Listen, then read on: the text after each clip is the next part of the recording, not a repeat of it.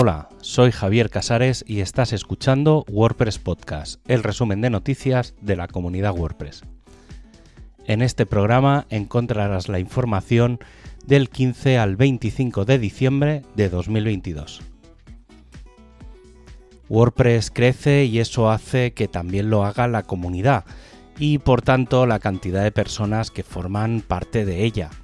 Y esto es lo que ha llevado a lo largo de 2022 a crear el equipo de respuesta a incidentes de WordPress. Este equipo se ha creado con el objetivo de dar respuesta a cualquier posible incidente que ocurra en cualquiera de los lugares donde se trata WordPress, que no queda limitado a los eventos como Meetup o WordCamp, donde las personas interactúan, sino también a los digitales, como el Slack, donde se reúnen cientos de personas cada día. Este equipo de trabajo es la evolución de un pequeño equipo dentro de comunidad que ya ejecutaba esta tarea previamente, pero que necesitaba organizarse más formalmente. Si en algún momento encuentras algo que se salte el código de conducta, puedes contactar con el equipo en el canal hashtag incident-response del Slack o enviar un correo a reports.wordpress.org. Gutenberg 14.8 promete ser una versión bastante interesante.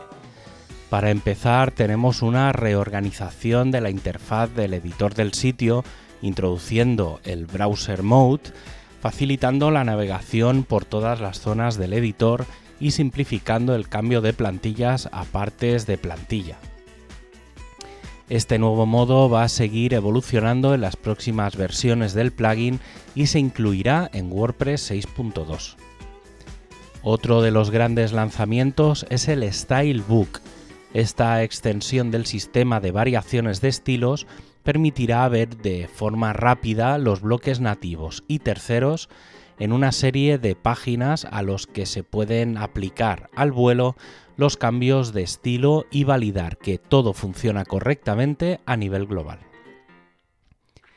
Otro de los grandes anuncios de esta versión es la posibilidad de introducir CSS personalizado prácticamente en cualquier sitio. Esta opción estaba en el antiguo personalizador, pero con la llegada del editor del sitio había desaparecido.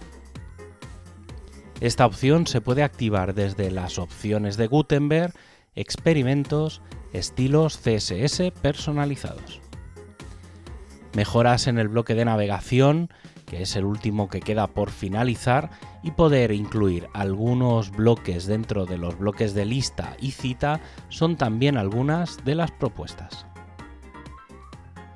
El equipo de performance sigue su trabajo con el lanzamiento de la implementación de SQLite incluido en la versión 1.8.0 de Performance Lab.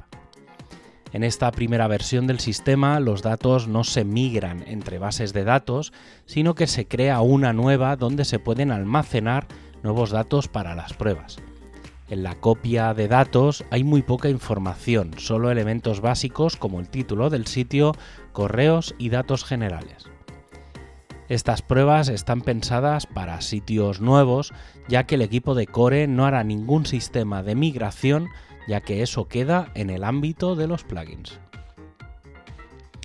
El equipo de design ha presentado algunas mejoras para la barra superior del editor, aunque el foco principal sigue siendo el rediseño de distintas partes del sitio de wordpress.org. El equipo de mobile ha lanzado la versión 21.4 de las aplicaciones.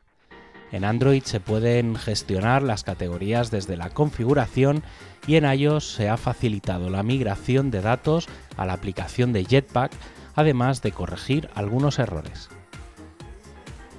El equipo de Meta está trabajando en una implementación global del segundo factor de autenticación para los sitios de la red WordPress.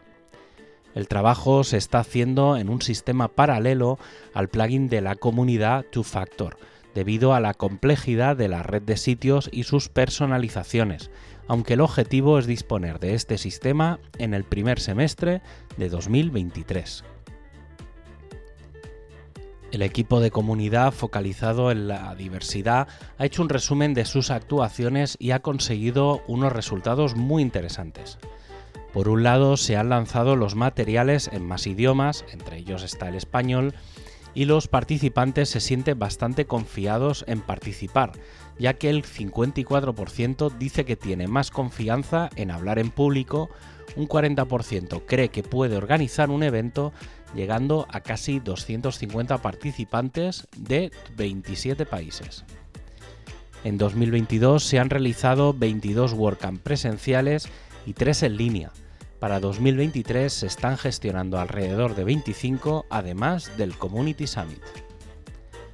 Y para acabar, ya sabes que tienes todos los enlaces para ampliar la información en wordpresspodcast.es. Un abrazo y hasta el próximo programa.